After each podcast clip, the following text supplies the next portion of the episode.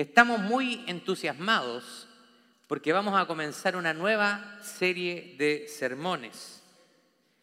Y esta nueva serie la vamos a basar en el libro de los Hechos. Y hemos llamado a esta nueva serie Empoderados. Empoderados. Así que mientras usted va buscando ahí el texto de la palabra del Señor, vamos a ir poniéndonos en pie para darle lectura. Vamos a ver los primeros 11 versículos de Hechos capítulo 1. Si lo va encontrando, por favor, se va poniendo en pie y para que le demos lectura juntos. Dice así, la palabra del Señor en el nombre de nuestro Señor Jesucristo y bajo la bendición del Padre, Hijo y Espíritu Santo. En el primer tratado, o Teófilo, hablé acerca de todas las cosas que Jesús comenzó a hacer y enseñar, hasta el día que fue, fue recibido arriba, después de haber dado mandamientos por el Espíritu Santo a los apóstoles que había escogido, a quienes también, después de haber padecido, se presentó vivo con muchas pruebas indubitables, apareciéndoles durante cuarenta días y hablándoles acerca del reino de Dios. Y estando juntos, les mandó que no se fueran de Jerusalén, sino que esperasen la promesa del Padre, la cual les dijo, oísteis de mí. Porque Juan ciertamente bautizó con agua, mas ustedes serán bautizados con el Espíritu Santo dentro de no muchos días. Entonces los que se habían reunido le preguntaron diciendo, Señor, ¿restaurarás el reino a Israel en este tiempo? Y les dijo, no les toca a ustedes saber los tiempos o las sazones que el Padre puso en su sola potestad. Y el versículo 8 es un versículo poderoso. Mire, escuche bien. Pero recibiréis poder cuando haya venido sobre ustedes el Espíritu Santo y me serán testigos en Jerusalén, en toda Judea, en Samaria y hasta lo último de la tierra. Y habiendo, habiendo dicho estas palabras, viéndolo ellos, fue alzado y le recibió una nube que le ocultó de sus ojos. Y estando ellos con sus ojos puestos en el cielo, entre tanto que él se iba, he aquí se pusieron junto a ellos dos varones con vestiduras blancas, los cuales también les dijeron, varones galileos, ¿por qué están mirando al cielo? Este mismo Jesús que ha sido tomado de ustedes al cielo, así vendrá como le habéis visto ir al cielo. Amén. Tome asiento.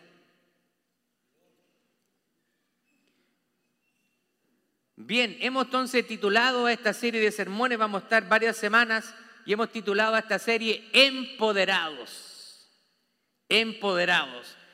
Y obviamente que para poder buscar el título de este sermón, estamos juntamente viendo el énfasis que hace el versículo 8 de este pasaje. Pero hablemos un poquito acerca del libro de los Hechos para entrar un poquito en contexto y podamos entenderlo mejor. El libro de los Hechos relata los acontecimientos que ocurrieron en la iglesia primitiva y su desarrollo luego del ascenso de nuestro Señor Jesucristo. Este es un libro que puede clasificarse dentro del género histórico y narrativo. Está hablando de eventos que sucedieron y es una narrativa, es una historia que se relata. Esto es bien importante porque los géneros literarios en la Biblia son importantes para poder interpretar correctamente. No es lo mismo acercarse a un género profético, apocalíptico, que a un género narrativo. Ahora, este libro constituye el segundo libro escrito por Lucas, el médico. No sabemos mucho acerca de Lucas, pero sí sabemos que era médico y que fue un discípulo del apóstol Pablo y que fue testigo ocular de todos esos eventos que estaban ocurriendo.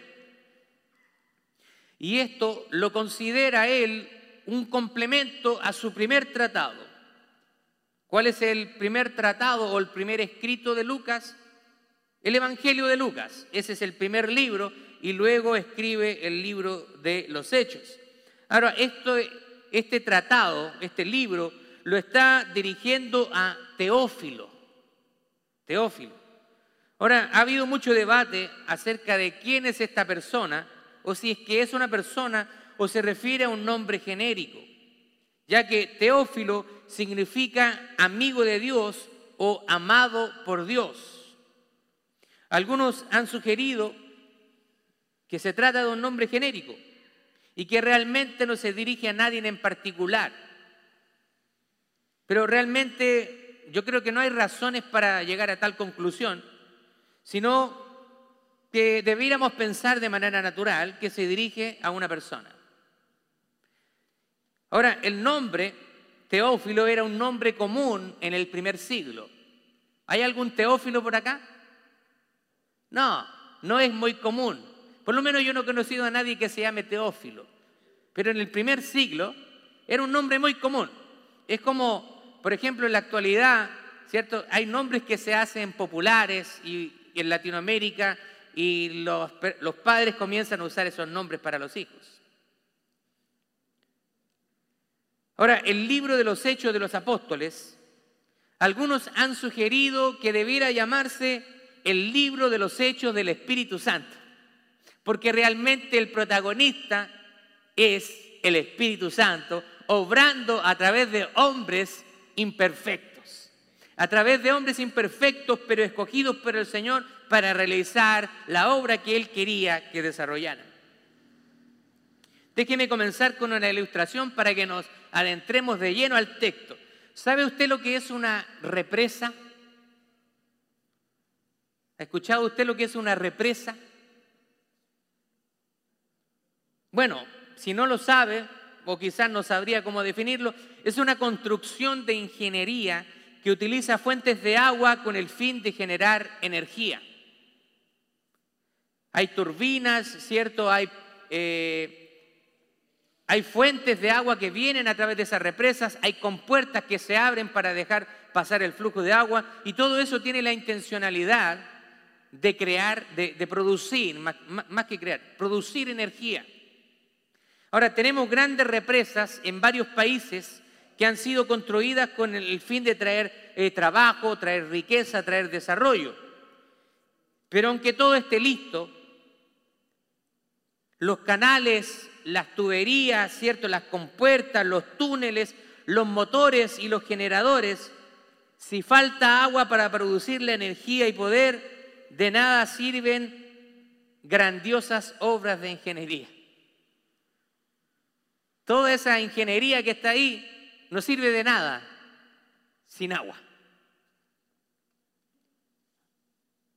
Ahora nosotros podemos tener todo en la iglesia, Podemos tener los mejores músicos, los mejores equipos de amplificación, la mejor infraestructura, un templo cómodo.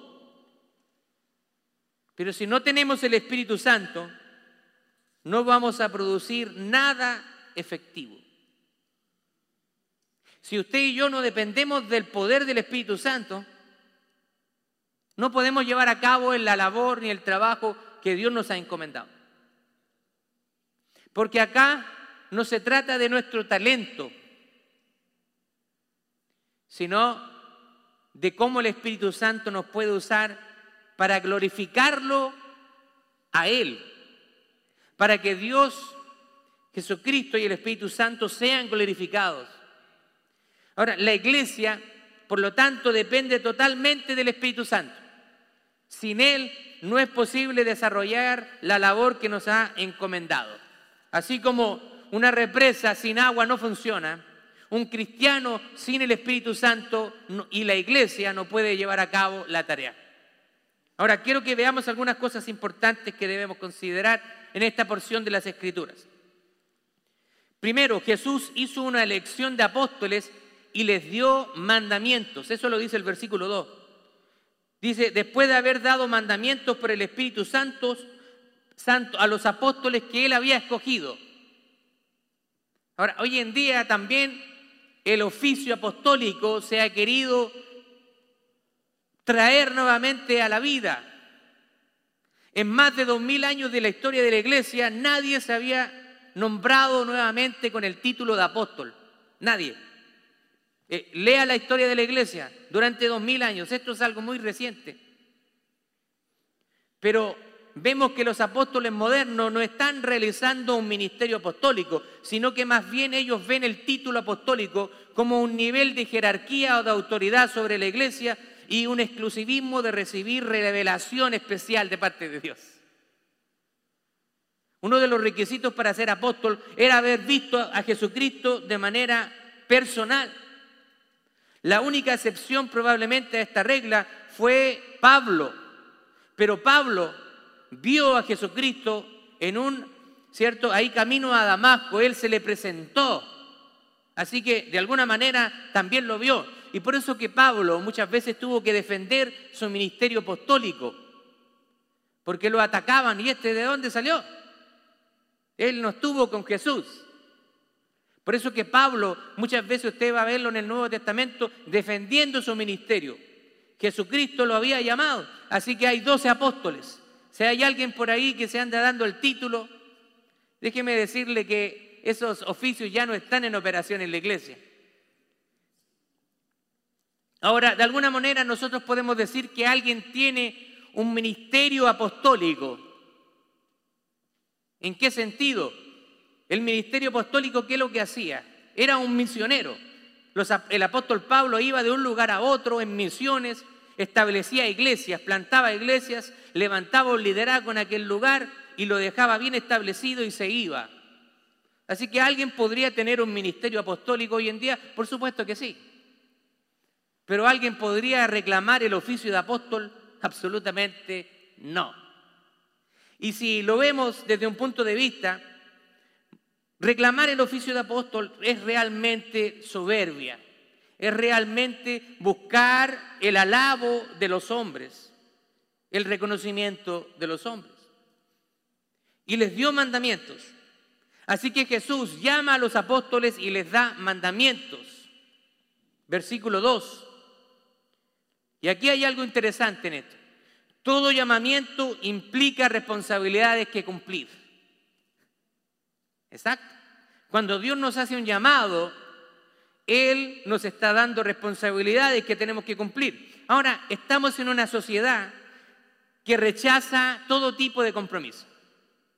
Porque se requieren, para tener un compromiso, se requieren hacer sacrificios personales y negarse a nuestros deseos egoístas que podamos tener.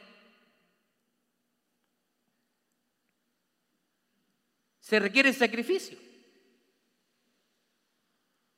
Cuando Dios me llama al ministerio pastoral, yo luché con la decisión.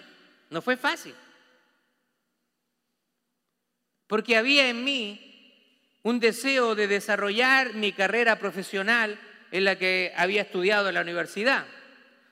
Había estudiado, cierto, de las ciencias de la química, había estado desarrollando una exitosa carrera profesional y se me abría un mundo de posibilidades seguir estudiando, obtener un, grado de maestría y, seguir ascendiendo y también ganando más dinero. ¿Quién no quiere ganar más dinero? El que diga que no, mm, queremos ganar dinero, queremos estar bien económicamente. Así que yo tuve que luchar con eso. Tuve que luchar entre tomar la decisión de ir al ministerio y o desarrollarme en mi carrera profesional y seguir por ahí.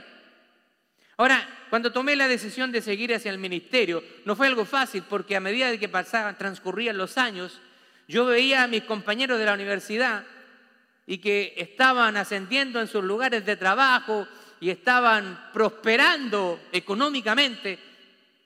Y uno dice, ¿habré hecho la decisión correcta o no?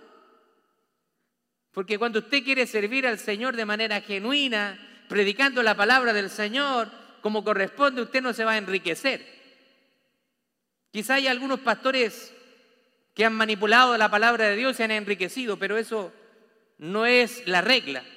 Así que ser pastor no es una profesión que te va a traer grandes ganancias. Así que en algunos momentos uno entra en la duda. Pero cuando Dios convence, habla a tu corazón y te da esa tranquilidad de que Él te ha llamado y que Él te va a sostener, y que no hay ningún trabajo más importante en la tierra que servirle a Él, entonces tú puedes experimentar paz en tu corazón. Así que estamos en una sociedad donde se rechaza el compromiso. Nadie quiere tener compromiso. Pero no es lo que Dios quiere. Si Dios te ha llamado, Él quiere que tú te hagas responsable de tu llamado y Él te va a pedir cuentas. No, pero si yo, pastor, yo pensé que esto de, de ser cristiano, esto del cristianismo era simplemente asistir a la iglesia. Para eso están los pastores, para eso están los músicos, para eso están los evangelistas, los ancianos, ellos son los que tienen que hacer el trabajo. Nosotros simplemente venimos aquí, nos sentamos, ¿cierto? Gozamos de la música, del sermón, del cafecito y todo lo bueno, y después yo me voy para mi casa. ¿Será eso la voluntad de Dios para nosotros? Por supuesto que no. Y usted sabe la respuesta. Ahora que se haga el leso, que se haga el desentendido, la desentendida, ya es otra cosa. Si el Señor lo ha llamado, no es para estar estático, es para trabajar en el ministerio que Él le ha dado. Otra cosa importante es cuando Dios le llama, Él quiere ser el Señor de su vida. ¿Qué significa eso? Él quiere ser quien dirija su vida. La palabra Señor viene de una palabra griega que es Kyrios y significaba literalmente alguien que tenía una autoridad sobre otra persona, generalmente un esclavo. Pero hoy en día no nos gusta mucho escuchar ese término, que es el término dulos o esclavo. Porque nos están pintando un evangelio totalmente diferente. Tú eres un hijo de Dios, eres una hija de Dios una princesa de Dios y tú tienes derecho a todas las cosas buenas de este mundo. Tú no tienes que ser pobre, tienes que experimentar la prosperidad, la riqueza. ¿Le suena familiar eso, no? ¿Le suena familiar si retrocedemos a Génesis en el jardín del Edén? ¿Quién te dijo que ibas a morir? Bien sabe Dios que si tú comes de este fruto y le entra la mentira. También el diablo ha querido distorsionar el mensaje del Evangelio el día de hoy. Dios no nos ha prometido ser millonarios, pero sí nos ha prometido que no nos iba a faltar nada. No todos vamos a ser millonarios. ¿Por qué no? Porque no todos tenemos mente de negocios. Hay algunos que son más hábiles que otros. Algunos son buenos para los negocios. Pueden vender hasta piedra. Algunos no. Así que cuando Dios te llama, quiere ser el Señor de tu vida. ¿Qué significa ser el Señor de tu vida? ¿Qué significa? Significa que Él quiere y debe gobernar toda área de tu vida, no solo algunas. Él quiere gobernar tu familia, quiere gobernar tu matrimonio, quiere gobernar tus relaciones con tus hijos, quiere ser el rey en tu trabajo, en tu tiempo, en tus finanzas. Y eso es lo que más nos cuesta, que Él sea el rey de reyes en nuestras finanzas. Porque cuando nos hablan de dinero, ¡ah! nos ponemos como gato de espalda a la defensiva. No, Señor, mira, Señor, cualquier cosa, pero menos mi billetera. ¿Realmente Dios es el Señor de tu vida? ¿Lo demuestras en, en, cada cosa de tu vida? No, Señor, yo te amo con todo mi corazón. Haría lo que fuera por ti, Señor. Y no somos capaces de hacer cosas pequeñas por el Señor. Ir a visitar a alguien, llamar a alguien. En la ofrenda nos escondemos para no, no poner nada. ¿Es, el, es, el, ¿Es Jesús realmente el Señor de tu vida? Ahora, generalmente el, yo menciono siempre esta parte porque es, una de las áreas que más nos cuesta. Yo también lo viví, en la área financiera también fue algo que Dios tuvo que tratar conmigo. Pasaba la ofrenda, los diezmos yo me hacía loco.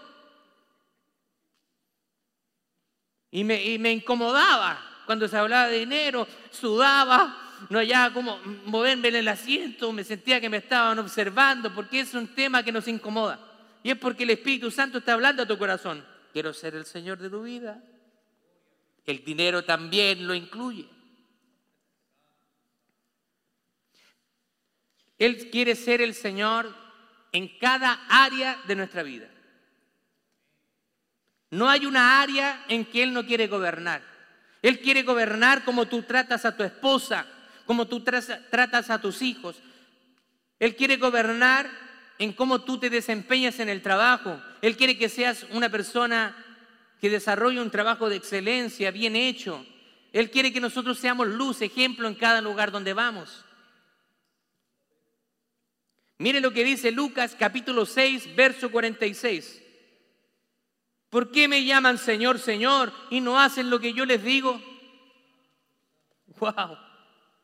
¿Sabe que cuando leí esta palabra, es una palabra poderosa?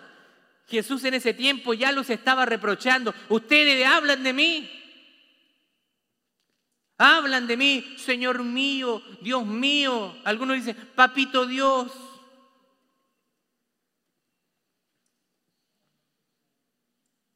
Hablan, mucha gente habla de Dios, pero realmente está Dios gobernando su vida. Hoy en día vemos mucho de repente personas que salen del medio artístico diciendo que se convirtieron a Dios. Le soy muy honesto, yo soy un poquito escéptico, pero yo digo, si es así, gloria a Dios, pero me tomo mi tiempo, quiero observar las, las acciones, quiero observar las obras. Y vemos que a veces esas personas que dicen que se convirtieron a Dios haciendo las mismas cosas que hacían antes, cantando las mismas canciones que deshonran la palabra de Dios. ¿De qué conversión me estás hablando? Pero la gente cree que porque habla de Dios, ya Dios está en su vida. Gente que habla de Dios y no quiere venir a la iglesia. Gente que habla de Dios y tiene un pésimo testimonio en su trabajo. Gente que habla de Dios y engaña en su declaración de impuestos. Los americanos dirían, what are you talking about? ¿De qué estás hablando?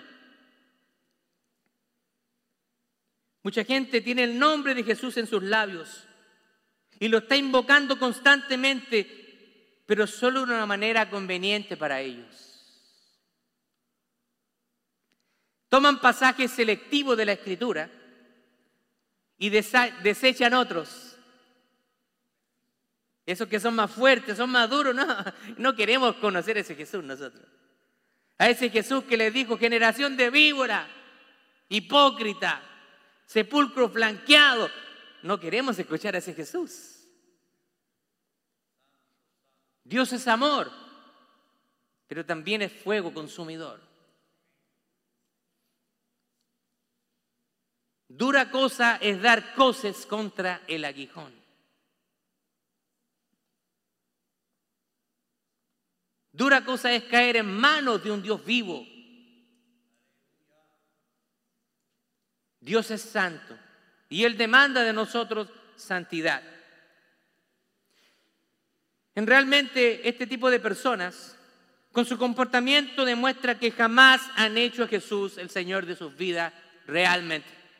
Aunque hablen de Jesús, aunque hablen de Dios, si actúan como paganos, como incrédulos, eso es lo que son. Nadie que se encuentre genuinamente con Jesús sigue siendo la misma persona. A veces los cambios pueden venir lentos, pero ciertamente los cambios vienen. Los cambios vienen. Te puedes tardar, a lo mejor eres lento para caminar, pero van a ver, van a ver detalles, van a ver cosas que van a estar ocurriendo en tu vida y vas a empezar a dar evidencia de que has sido transformado. Galatas capítulo 2, verso 20, el apóstol Pablo dice, con Cristo estoy justamente crucificado y ya no vivo yo, mas vive Cristo en mí y lo que ahora vivo en la carne, lo vivo en la fe del Hijo de Dios, el cual me amó y se entregó a sí mismo por mí. Qué palabra del apóstol Pablo. Ya no vivo yo, Cristo vive en mí. En otras palabras, ya no hago lo que yo quiera, ya no me mando solo. Cristo es el Señor de mi vida y con mi vida yo voy a tratar de honrarle a Él. Segunda cosa importante, versículos 3 y 4. Estaban juntos en comunión con su Señor resucitado.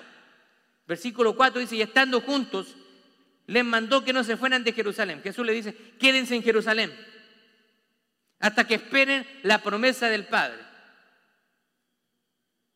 Dice, porque Juan los bautizó con agua, pero ustedes serán bautizados en el Espíritu Santo dentro de no muchos días. Así que vemos que Jesús les había dado la orden de, que permanecieran juntos. Quédense juntos.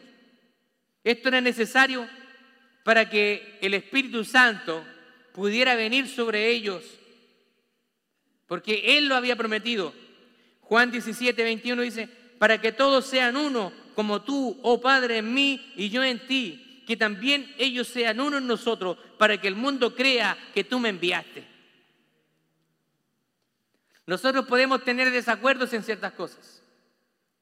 En política, en gustos de comida, música, podemos tener desacuerdos. Pero en lo que respecta a la doctrina bíblica, a la palabra de Dios, no pueden haber desacuerdos entre nosotros, porque nosotros tenemos que permanecer como un cuerpo unido. La unidad es imprescindible en la iglesia. Tenemos que hablar el mismo idioma. Tenemos que remar el bote hacia donde Jesús nos esté llevando. Ahora, unidad no es sinónimo de uniformidad. No somos todos iguales, y eso está bien. Pero tenemos que, a pesar de nuestras diferencias, estar siendo uno en Cristo Jesús. Así que Él quiere que su iglesia esté unida para que Él pueda manifestarse a través de su Espíritu Santo en nosotros. Y Él les había prometido, les conviene que yo me vaya, porque si yo me voy les voy a enviar al Espíritu Santo. Tercero, Jesús les promete la promesa del Espíritu Santo, versículo 5. Les promete que vendría el Espíritu Santo. Hasta este momento, para que usted entienda, el Espíritu Santo solo descendía de una manera temporal sobre las personas. Cuando los profetas eran llenos del Espíritu Santo, el Espíritu Santo descendía, los llenaba, les entregaba la palabra y luego se iba. Pero la promesa de Jesús les está diciendo a ellos que el, Espíritu Santo ahora iba a permanecer en ellos. Por eso que nosotros como cristianos que hemos nacido de nuevo, el Espíritu Santo vive en nosotros. Usted tiene que entender la omnipresencia de Dios. Está en todo lugar y está en, vive en nosotros. El Espíritu de Dios está viviendo en usted. ¿Se da cuenta de eso? Si nosotros entendiéramos bien esto, nos comportaríamos de mejor manera. Porque a veces nos comportamos y pensamos que Dios no nos está mirando. Así que mientras estamos aquí en el templo, en este edificio, nos comportamos de una manera. Nos aparece la buriola. Somos todos santitos aquí. Gloria a Dios, hermana. Dios me lo bendiga santo es el Señor y todo el lenguaje evangélico cristiano que tenemos, que no estoy diciendo que sea malo, pero salimos de la iglesia o del edificio, mejor dicho, y a alguna gente se le olvida que es cristiana. ¡Ah! Empiezan con el vocabulario, con la música que ponen en el carro. Si Dios está allá en el edificio de Town, se quedó allá. El Espíritu Santo está con usted. En todo momento. Cuando usted está en su trabajo, está el Espíritu Santo. Cuando usted está teniendo pensamientos impuros, está el Espíritu Santo. Cuando usted puede elegir entre cambiar la televisión o dejarla cuando hay algo no indebido, está el Espíritu Santo. Cuando le mandan un mensaje de WhatsApp medio subidito de tono, está el Espíritu Santo ahí para ver si lo va a abrir o no, si va a participar de eso o no. Pastor, yo le estoy predicando la palabra. El Espíritu Santo vive en nosotros cada día. Ahora, ellos no entendían el propósito de Jesús de haberlos reunido.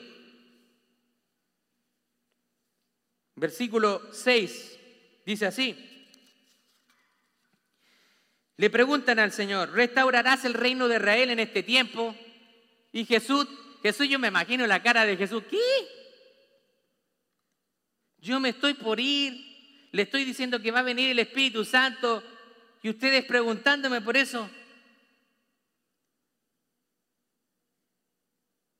Como que era una pregunta totalmente desubicada, sin conocimiento, que no venía al caso.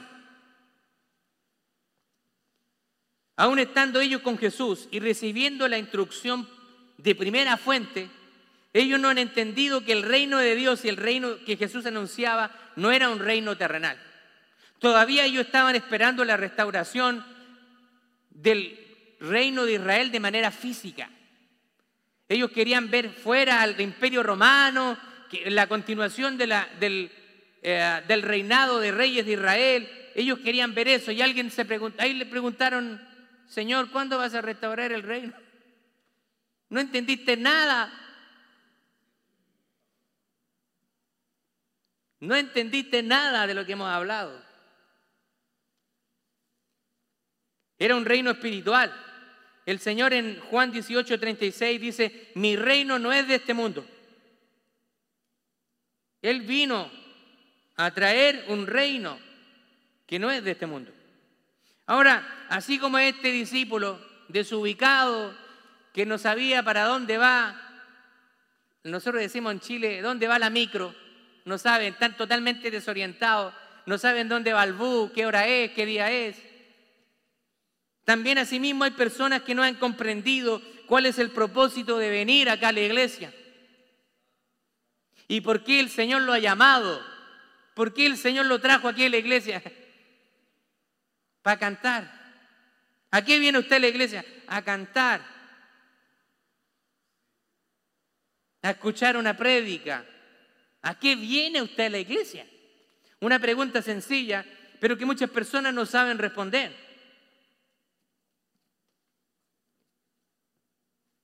El Señor nos ha traído con un propósito. Y ese propósito es que estemos unidos, nos multipliquemos a través de predicar el Evangelio, hacer más discípulos. Nuestra misión, ¿cuál es nuestra misión? Hacer más y mejores discípulos de Jesús. ¿Está haciendo más discípulos usted? ¿Tiene alguien que esté está discipulando? Si no, si no lo está haciendo, cuando venga Jesús le va a pedir cuenta. Señor, pero si yo igual servía el café, yo hacía el aseo, Señor. Yo tocaba la batería, cantaba, tocaba el piano. Y el Señor, no, si eso está bien. Eso era importante, pero lo primordial ¿Hiciste discípulo? ¿Le predicaste a alguien más? ¿Alguien se convirtió porque tú le hablaste acerca de mí?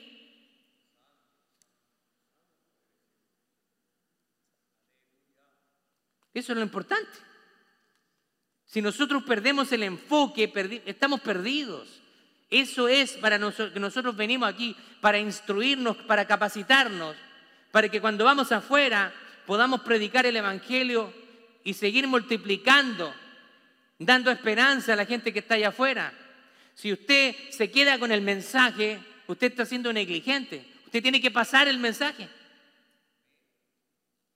Es como cuando llegaron las vacunas para ciertas enfermedades. Todos tenían que vacunarse. ¿Por qué? Porque era evitar la muerte.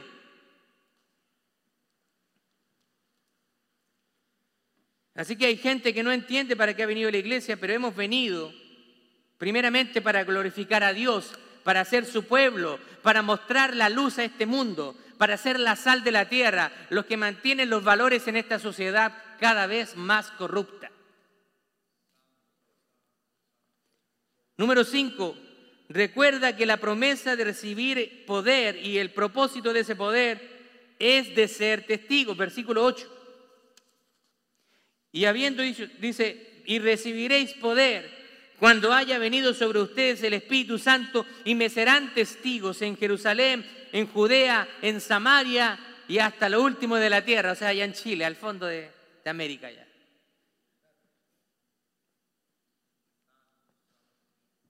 Ahora, la tarea encomendada por Jesús era imposible de cumplir si no eran equipados con poder de lo alto, que sería dado a través del Espíritu Santo.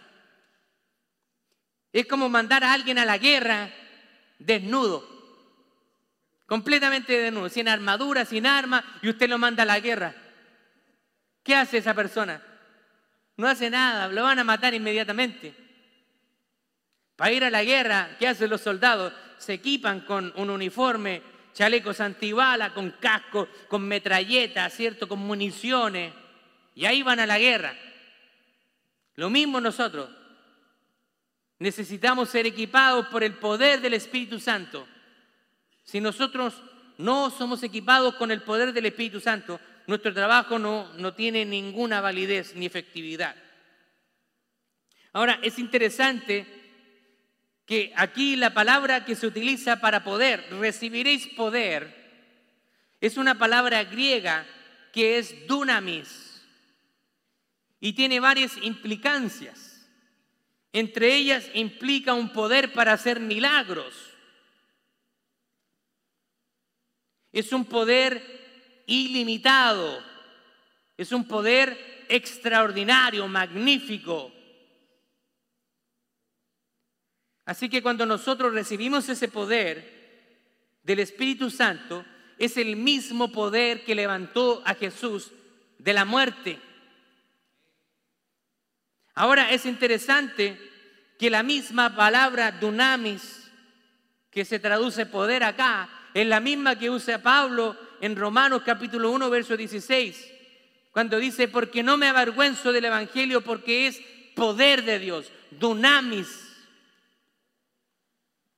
Algunas personas han tratado de darle una explicación a esta palabra y de repente usan lo que se denomina un anacronismo semántico. ¿Qué pastor está hablando en lengua? ¿Qué es lo que es eso? Atribuirle un significado reciente a una palabra antigua. De la palabra dunamis viene la palabra dinamita. Entonces algunos predicadores han dicho, el poder de este poder dunamis es como la dinamita explosiva. No podemos llegar a esa interpretación porque la dinamita en el tiempo de Cristo no había sido todavía inventada. Eso se llama anacronismo semántico, atribuirle un significado a una palabra en un tiempo que no, no existía ese, ese significado. Pero dunamis significa un poder sobrenatural. Y ese poder que nosotros tenemos, o más bien ministramos, aquí hay algo importante. Ese poder no viene de usted. No viene de, mí. Ese poder viene de Dios. Nosotros podemos ver que este tema es un tema muy importante, porque es un poder que opera en nosotros. Hoy en día yo he visto campañas de sanidad y milagros Venga a recibir su milagro. Gente que sale desilusionada porque sus expectativas no fueron cumplidas Los apóstoles y los discípulos jamás hicieron una campaña de, sanidad y milagros. ¿Sabe por qué? Porque ellos nunca sabían cuándo iba a suceder. Porque no dependía de ellos. Así que es un orgullo tremendo cuando nosotros decimos vamos a tener una campaña de sanidad y milagros. Estamos ofreciendo sanidad y milagro cuando nosotros no sabemos la voluntad de Dios. Pero cuando oramos, oramos con la convicción y con la seguridad de que Dios tiene el poder para sanar, para hacer milagros. Así que seguimos orando por los enfermos. Seguimos orando cuando hay una necesidad de sanidad sobre una persona. Pero no podemos decidir cuándo sucede y cuándo no. He experimentado muchas experiencias en mi vida. He orado por personas y han recibido milagros, han sido sanadas de enfermedades. Pero no siempre cuando yo oro por alguien va, sucede algo. A veces he orado por alguien enfermo y esa persona simplemente no sana. Porque ese poder que opera a través de nosotros no está en nosotros decidir cuándo va a ocurrir el milagro y cuándo sí y cuándo no. No está en nuestras manos. Pero algunos han dicho, pero aquí nosotros tenemos poder. Podemos declarar, porque la palabra de Dios en Proverbios dice que en la lengua hay poder de la vida o de la muerte. Mala interpretación. Ese pasaje refiere a que cuando nosotros decimos algo, esas palabras tienen un impacto positivo o negativo. Usted puede dañar a su esposa, destruirla con una mala palabra, pero no se está refiriendo a que lo que nosotros declaremos con nuestra boca va a suceder. ¿Se, imagina que fuera así de fácil?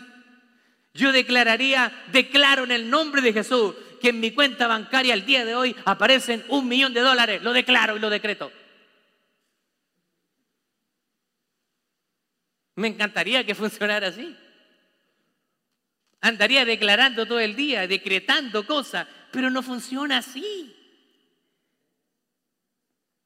Pero nos han enseñado mal y no crea que esto yo me lo sabido de siempre. No quiero sonar soberbio ante usted.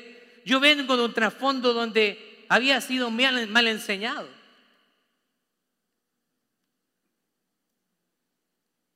Y Dios tuvo que llevarme a la palabra de Dios, porque a veces repetimos lo que aprendimos yo reprendí al diablo con la sangre de Cristo. ¿No? ¿Está malo eso? Claro que sí. ¿Dónde dice la Biblia que podemos reprender al diablo con la sangre de Cristo? Dice que la sangre de Cristo nos lava y nos limpia de todo pecado. Si usted va a reprender al diablo, hágalo en el nombre de Jesucristo. Si va a reprender demonio, hágalo en el nombre de Jesucristo. Pero en el nombre de la sangre de Cristo no sale en ninguna parte de la Biblia. Y si usted está cuestionando eso, tráigame el versículo. Hemos aprendido mal. Andábamos por la calle y nos enseñaron, si tú ves un vehículo, ves una casa, declara lo que va a ser tuyo. Declaro que este auto es mío. Declaro que esta casa es mía. Nos enseñaron mal.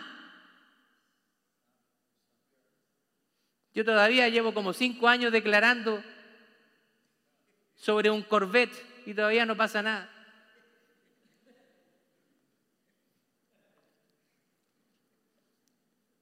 Pero tenemos que ser gente enseñable. Cuando el Señor nos corrige a través de su palabra, tenemos que humillarnos. Yo cuando el Señor me empezó a corregir de todas estas malas prácticas y tradiciones, yo tuve que decir, estaba equivocado. Tuve harto año equivocado, pero es mejor salir del error que defender el error solo por orgullo. Es que a mí siempre me enseñaron así. ¿Y dónde lo sustenta? No sé, pero yo siempre lo, lo he aprendido así y no estoy dispuesto a cambiarlo. Aunque la Biblia diga algo diferente.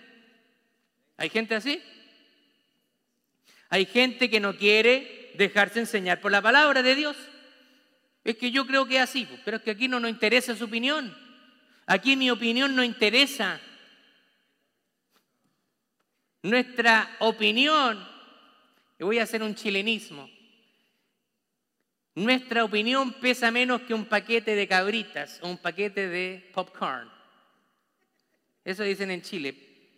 Pesa menos que un paquete cabrita. No interesa. Nuestra opinión no interesa. Lo importante es la palabra de Dios. Ahora, acá es importante también mencionar que es un tema de debate en diferentes denominaciones con respecto al bautismo del Espíritu Santo. ¿Cuándo sucede el bautismo del Espíritu Santo? Algunos dicen, bueno, el bautismo del Espíritu Santo no sucede en el momento de la conversión, sino que es un suceso posterior. Hay debate en esto. Ahora, algunos lo ven como un acontecimiento posterior a la conversión y otros entendemos que se recibe en el momento de la conversión. Ahora, lo importante que destacar acá es que cada creyente genuino recibe el Espíritu Santo cuando se le rinde su vida al Señor Jesucristo. Luego de esto, la persona comienza a mostrar evidencias de una genuina conversión. Mire lo que dice 1 Corintios 12, 13 porque por un solo espíritu fuimos todos bautizados en un cuerpo, sean judíos o griegos, esclavos o libres, y todos se nos dio a beber de un mismo espíritu. Ahora, nosotros creemos que el Espíritu Santo se recibe en el momento de la conversión. En ese momento Dios lo sella. Ahora, la Alianza Cristiana y Misionera habla de las, de las crisis hay un momento en donde hay una manifestación poderosa del Espíritu que se hace evidente en la vida del creyente. Algunos le llaman bautismo del Espíritu, cuando sucede algo. Pero yo no quiero desviarlo con ese tipo de cosas. Creo que, quiero que a usted le quede claro que una persona que haya recibido genuinamente al Señor recibe el Espíritu Santo. Ahora algunas personas también, hay una teología, y aquí yo he estudiado muchos años teología, he leído a muchos teólogos, así que eh, em, son cosas familiares para mí. Hay una teología más que nada carismática que dice que la evidencia de que usted haya recibido el Espíritu Santo es hablar en nuevas lenguas.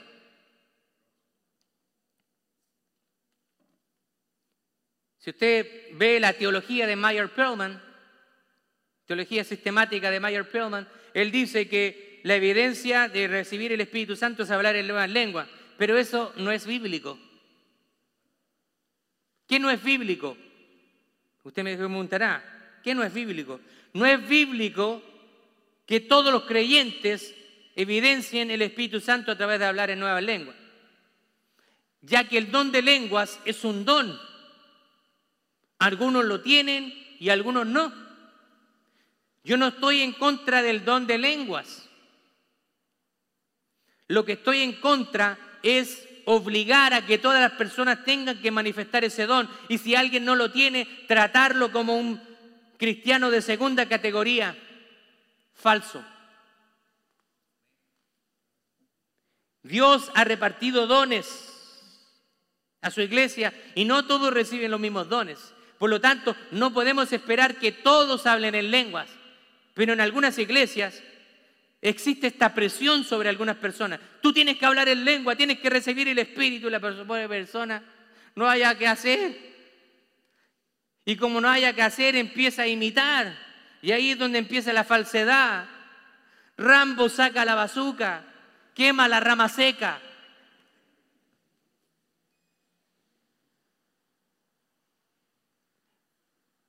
Suena chistoso esto, pero la gente empieza a imitar, porque los líderes dicen, tú no tienes el Espíritu Santo, tienes que hablar en lengua. Y para no sentirse cristianos de segunda categoría, empiezan a, a usar una glosalalia, a, inventar palabras.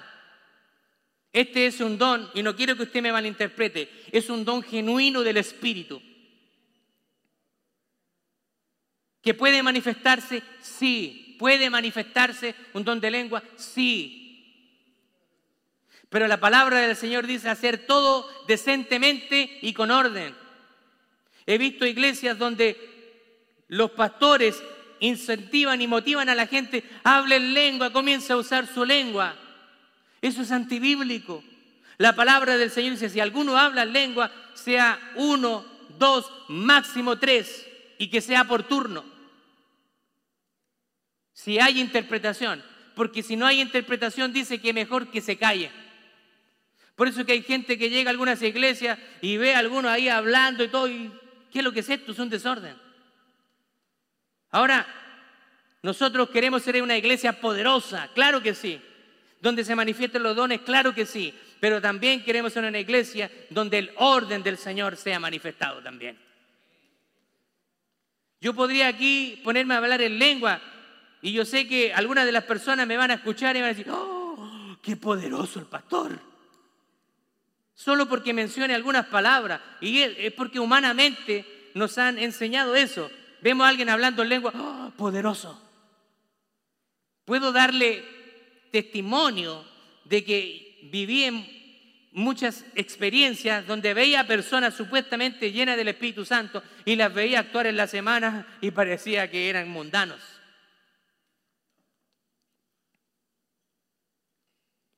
Nuestra iglesia no se considera una iglesia cesacionista. Para aclararle, nosotros creemos en la continuidad de los dones del Espíritu Santo. Pero también creemos en la soberanía de Dios y en que nosotros no podemos manipular los dones que Dios ha entregado a cada uno. Si el Señor ha sanado a alguna persona a través de mí, yo no, me declaro un sanador ni voy a andar ofreciendo servicio a cualquiera que esté enfermo aquí. Pero sí voy a orar con la fe de que si Dios quiere y oramos al Señor con fe, Dios puede sanar a una persona.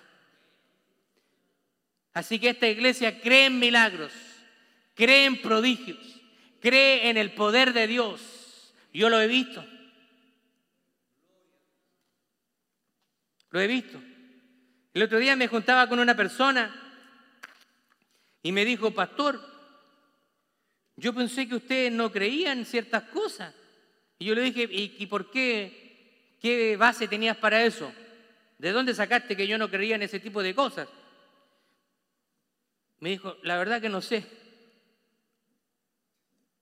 No sé, pero creía eso. Yo creo que nosotros tenemos que ser personas que no nos hagamos una idea de una creencia, sino conversamos las cosas. La iglesia Steamtown Church es una iglesia que cree en el poder de Dios, cree en la sanidad, cree en la transformación. La persona bautizada genuinamente con el Espíritu Santo, ¿sabe lo que, lo que pasa en su vida? Muestra el fruto del Espíritu. ¿Qué significa eso? Gálatas 5:22 mas el fruto del Espíritu es amor, gozo, paz, paciencia, benignidad, fe, mansedumbre, templanza. Contra tales cosas no hay ley. Cuando una persona está llena del Espíritu Santo, su vida comienza a ser transformada. Pero a nosotros nos gusta ver cosas externas. Que oremos por alguien y alguien se caiga, que empiece a hablar en una lengua o a hacer movimientos con el cuerpo. Y si vemos eso, ¡ah! hay poder, hay fuego, le llamamos fuego. Puede que la persona aquí la veamos llena de ese fuego y la vemos allá afuera, aquí hablando en lengua y allá afuera batiendo la lengua con el chisme.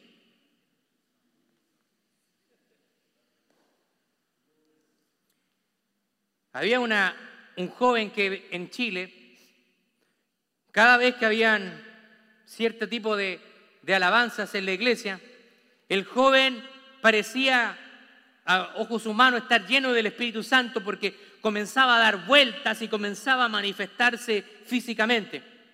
Y todos los observábamos. La mayoría de la iglesia decía, uy, muchacho, pero el muchacho es consagrado a Dios.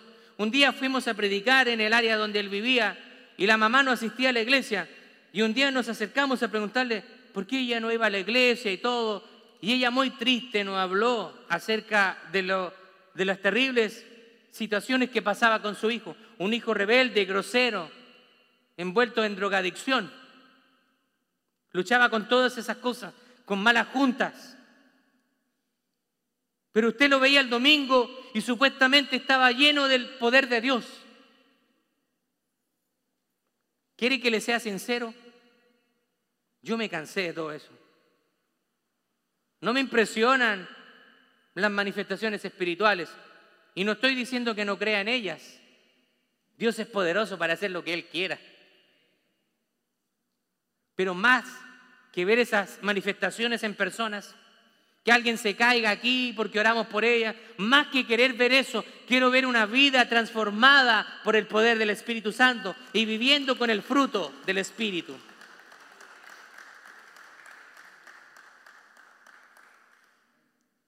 Porque no hemos acostumbrado a venir a un show. Que si yo no siento algo, entonces yo digo fácilmente, oye, como que está pesado el ambiente.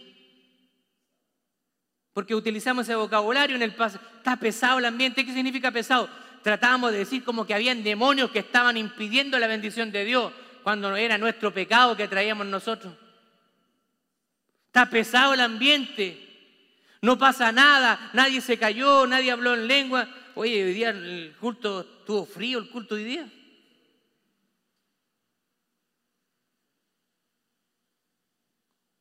Vemos como que el poder de Dios está en eso y no en nosotros, manifestándose como cuando Dios nos habla, cuando Dios nos corrige a través de su palabra y nuestra mente renovada, cuando venimos con cargas, con pecado, con problemas y nos vamos, con el, eh, nos vamos después siendo perdonados con una actitud, Señor, ahora contigo va a ser diferente. Eso es el poder de Dios actuando en medio de la iglesia. Cuando veo matrimonios siendo restaurados, siendo fortificados, cuando veo jóvenes creciendo en su relación con el Señor, ese es el poder del Señor moviéndose en medio de la iglesia. Yo no estoy en contra de las emociones. Creo que las emociones son genuinas para adorar al Señor. Muchas veces yo he caído derramado delante de la presencia de Dios, me he puesto a llorar delante de la presencia del Señor. Lo he sentido de una manera impresionante en mi vida. Pero si usted va a, ser, va a ser solamente una persona de emociones y no de convicciones y no de cambio, déjeme decirle que usted simplemente se queda en el emocionalismo. Si nos vamos a quedar solamente con sentir esa presencia, con llorar al Señor y salimos de aquí y seguimos siendo los mismos, fue solo emoción. No, yo no estoy en contra de las emociones. Creo que son genuinas. Dios nos ha entregado las emociones.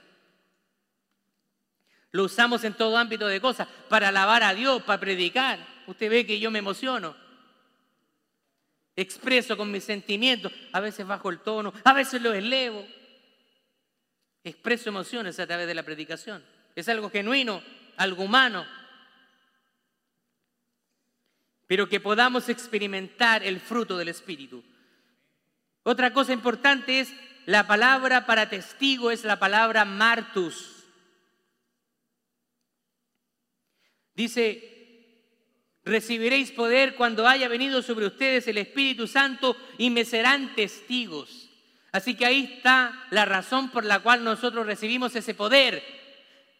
¿Para qué recibimos ese poder? No, pastor, recibimos ese poder para andar sanando a la gente enferma, para que vamos a parar paralítico y todo. No es para eso. Yo una vez lo dije, si alguien reclama tener el don de sanidad, yo lo llevo al hospital de Geisinger y vamos a ir a sanar a todos, para que se sane todo el Señor, a todos sus enfermos. No va a suceder. La palabra griega es martus, y es de donde se deriva nuestra palabra mártir. Así que cuando el Señor nos dice, van a recibir poder, para que ustedes sean testigos de mí.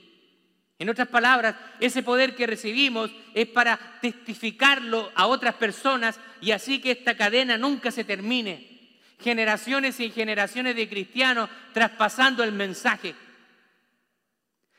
nosotros enseñémosle a nuestros hijos y que nuestros hijos traspasen ese mensaje a las siguientes generaciones, porque en algún momento nosotros no vamos a estar. Pero la iglesia del Señor continúa. Él va a levantar otros pastores, otros evangelistas, otros eh, ministros de Dios. La palabra mártir hace alusión de todas aquellas personas que dieron su vida a causa del Evangelio. Ahí usted ve una foto ahí del circo romano, donde los cristianos eran lanzados frente a un público y soltaban bestias para que los devoraran. Eso sucedió durante el primer siglo. Eso era ser mártir, eso era ser testigo de Jesús, eso era decir yo creo en Jesús. Si usted decía en ese tiempo yo creo en Jesús, la consecuencia de esa declaración era perder su vida.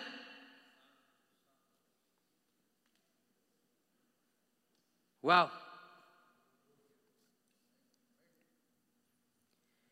¿Qué ha cambiado el Evangelio desde ahí en adelante? Por ahí leí Antiguamente a los creyentes se les perseguía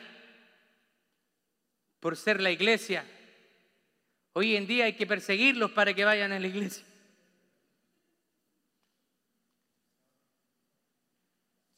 Que podamos nosotros ser como esos hombres y mujeres, incluso niños. Cuando usted lee la historia de la iglesia, hay, hay relatos impactantes. La historia de la iglesia de Justo González, un libro en dos tomos así grande, relata la historia de la iglesia niños de 12 años siendo martirizados porque creían en Jesús. Hoy en día nuestros niños de 12 años están batallando porque no saben si son hombres o mujeres. Todas esas ideologías destructivas, satánicas, han querido entrar a la iglesia. Porque nosotros como padres hemos sido negligentes si su hijo no sabe que si es hombre o mujer, es su responsabilidad.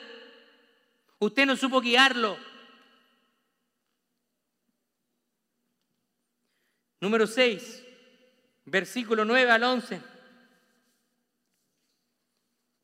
Dice que, y habiendo dicho estas cosas, dice que fue alzado al cielo y fue recibido.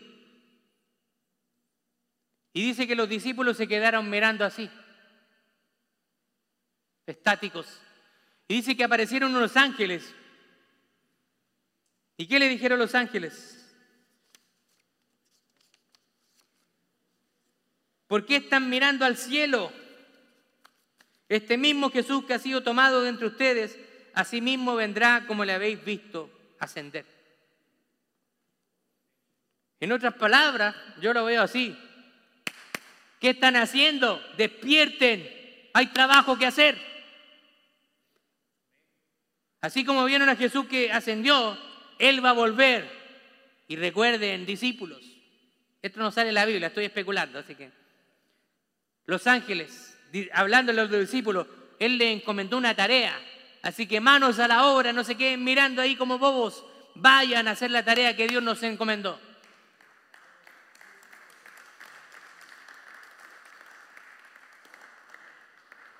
Así que para nosotros el mensaje es, no nos quedemos estáticos mirando al cielo y esperando, esperando que Dios se mueva. Jesús ascendió y cuando regrese nos pedirá cuenta de lo que hayamos hecho o lo que no. Porque para los cristianos el saber hacer lo bueno y que no lo hagamos nos es pecado y se llama pecado de omisión. Tenemos una gran responsabilidad, hermanos. Si usted sabe hacer lo bueno y no lo hace, le es contado por pecado. Si usted en vez de venir a la iglesia prefiere irse al mall, a las ofertas de Black Friday o qué sé yo, si usted sabe que tiene que ir a la iglesia y prefiere irse a otro lado, está mal. Ahora, obviamente que excluimos a la gente que toma sus vacaciones genuinas, que andan, ¿cierto?, lejos de del lugar es otra cosa. Bueno, para concluir, hemos recibido el Espíritu para ser testigos. Y no como muchos creen que la razón principal para recibir el Espíritu es usarlo de una manera egoísta y egocéntrica, haciendo creer que el poder proviene de nosotros y que puede ser manipulado a nuestro antojo. Por ejemplo, sanar enfermos o hacer milagros a nuestra disposición. Eso no es así. Los apóstoles jamás utilizaron su poder, el poder que ministraba a través de ellos para propósitos egoístas. Por el contrario, ellos estuvieron dispuestos a entregar sus vidas a causa del Evangelio. Ahora es importante también mencionar que esta es una iglesia que cree en la Trinidad. Creemos en un Dios manifestado en tres personas, Padre, Hijo y Espíritu Santo. Y el Espíritu Santo es una persona. No es un poder activo como algunos lo dicen, lo han tratado de definir. El poder de Dios, el Espíritu Santo es la fuerza activa de Dios. No, es una persona con sentimientos y con voluntad. Tenga cuidado con algunas iglesias que enseñen que el Espíritu Santo no es Dios. La Biblia nos habla de un Dios Padre, de un Dios Hijo y de un Dios Espíritu Santo en una perfecta armonía. Un Dios, un Dios manifestado en tres personas. Póngase de pie y vamos a orar al Señor.